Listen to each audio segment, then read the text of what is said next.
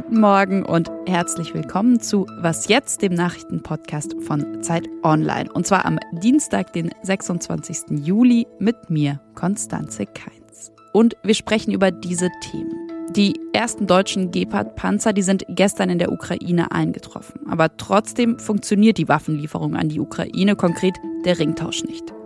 Außerdem im Podcast auch wenn Ihnen heute vielleicht nicht mehr so heiß ist wie vergangene Woche. Wir müssen genau jetzt über die Hitze sprechen, und zwar darüber, wie die Bevölkerung in Zukunft geschützt werden kann.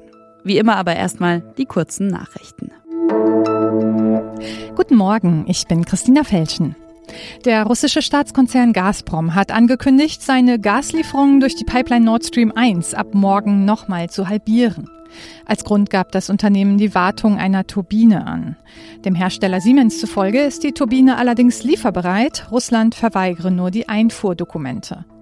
Wirtschaftsminister Robert Habeck warf der russischen Regierung ein perfides Spiel vor. Die EU-Staaten wollen heute einen Gasnotfallplan verabschieden. Vorgesehen ist, dass Staaten ihren Verbrauch von August bis März nächsten Jahres freiwillig um 15 Prozent senken. Außerdem soll die Möglichkeit geschaffen werden, bei weitreichenden Versorgungsengpässen auch verbindliche Sparziele zu erlassen. Papst Franziskus hat bei seinem Besuch in Kanada die Indigenen des Landes um Vergebung für das erlittene Unrecht gebeten. Er bedauere, dass die katholische Kirche an der kulturellen Zerstörung ihrer Gesellschaften mitgewirkt habe. 150.000 indigene Kinder wurden seit Mitte des 19. Jahrhunderts in sogenannte Residential Schools verschleppt, in denen sie zwangsassimiliert wurden und in vielen Fällen sexualisierte Gewalt erlitten. Die katholische Kirche betrieb die meisten dieser Schulen, der Staat finanzierte sie. Redaktionsschluss für diesen Podcast ist 5 Uhr.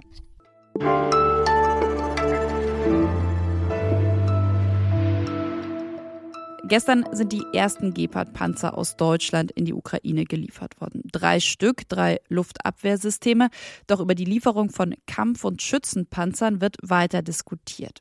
Eigentlich sollte Deutschland die Ukraine ja mit dem sogenannten Ringtauschverfahren mit Waffen unterstützen. Also indirekt schwere Waffen liefern, indem Polen, Tschechien und die Slowakei Panzer aus russischer und ehemals sowjetischer Produktion in die Ukraine liefern und Deutschland dafür deren Bestände wieder auffüllen.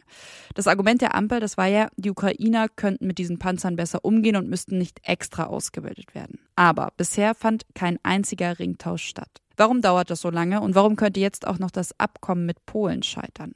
Heute, an dem Tag, an dem Außenministerin Annalena Baerbock selbst in Tschechien und der Slowakei zu Besuch ist, um genau über diesen Ringtausch zu sprechen, will ich mit meinem Kollegen Tillmann Steffen darüber sprechen. Hallo Tillmann. Hallo Konstanze. Vor drei Monaten, rund drei Monaten, hat der Bundestag beschlossen, die Ukraine eben mit schweren Waffen zu beliefern. Polen hat schon 200 Panzer in die Ukraine geliefert, aber Deutschland hat ja noch keinen einzigen Ringtausch vollzogen. Warum dauert das so lange?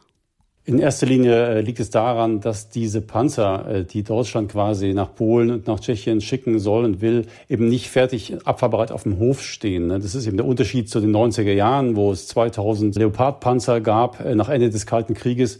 Heute sieht es ein bisschen anders aus. Der andere Punkt ist der, dass wohl auch gerade die Gespräche mit Polen nicht ganz so einfach waren. Die Vorstellungen, die Polen hatte, so wird es uns jedenfalls aus der Koalition berichtet, waren doch etwas überzogen. Man wollte als Kompensation aus Deutschland für diese an die Ukraine gelieferten sowjetischen Panzer wollte man eins zu eins Kompensation haben. Am Ende wollte man 40 bis 50 Leopard-Panzer dafür. Die Bundesregierung kann oder will im Moment nur 20 liefern und auch das nicht sofort, weil eben, wie gesagt, die erst aufgearbeitet werden müssen.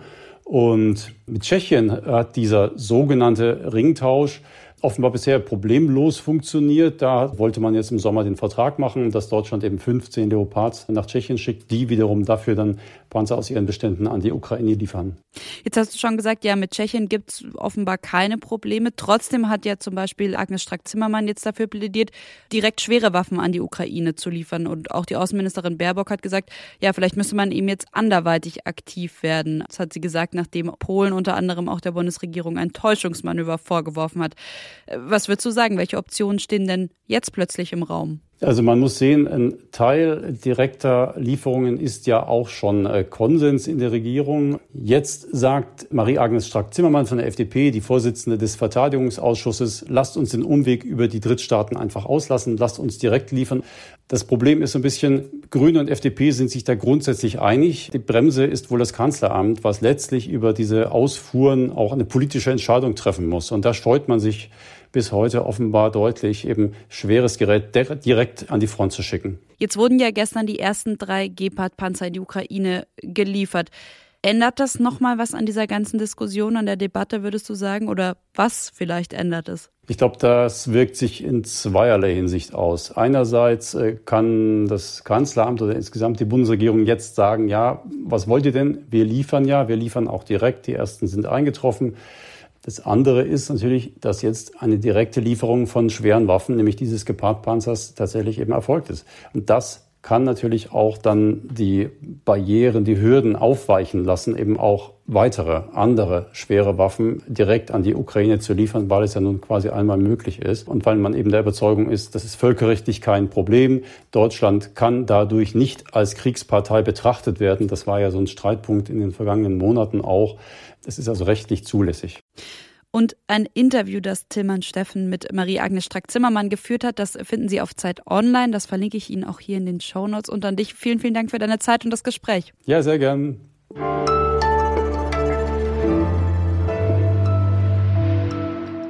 Und sonst so?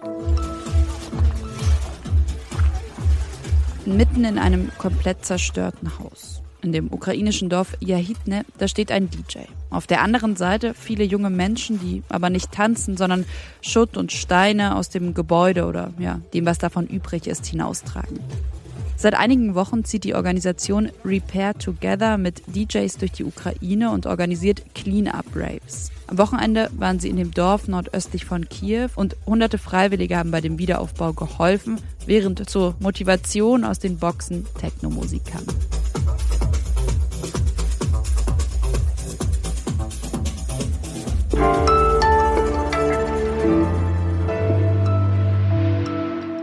Niemand würde wahrscheinlich bezweifeln, dass Brandschutz oder Hochwasserschutz absolut wichtig und richtig ist.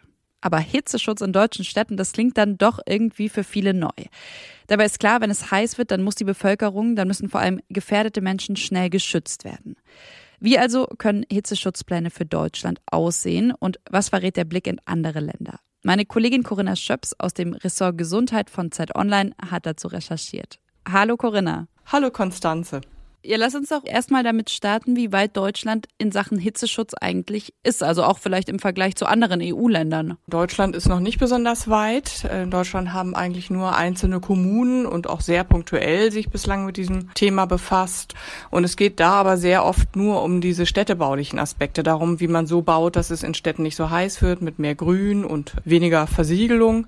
Aber Gesundheitsexperten, Ärztinnen, Sanitäterinnen, Pflegerinnen, die waren da bisher kaum einbezogen.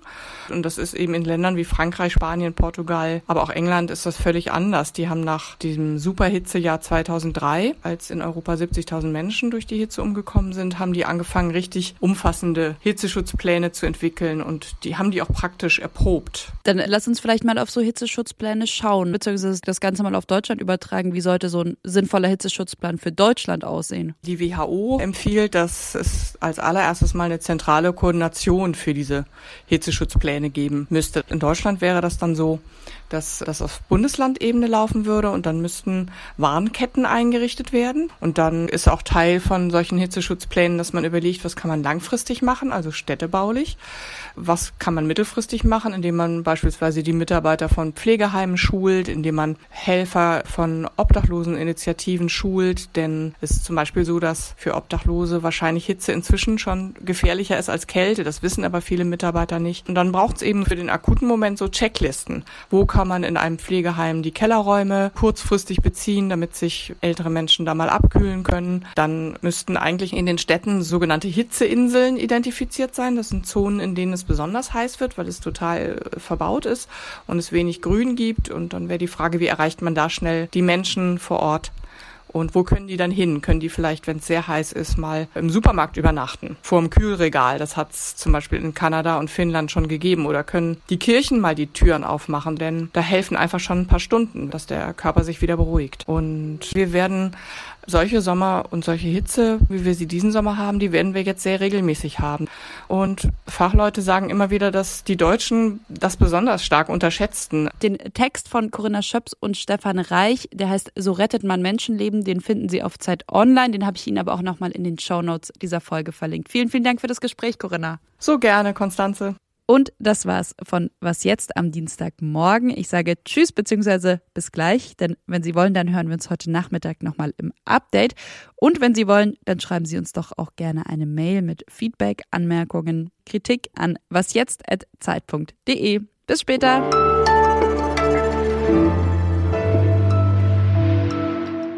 Das wirklich für realistisch, beziehungsweise könntest du dir vorstellen, dass wir in, weiß ich nicht, zwei, drei, fünf Jahren mal eine Nacht in einem Supermarkt vom Kühlregal verbringen? Also ich weiß nicht, ob die Deutschen vielleicht zu steif dafür sind, würde man in Hamburg sagen.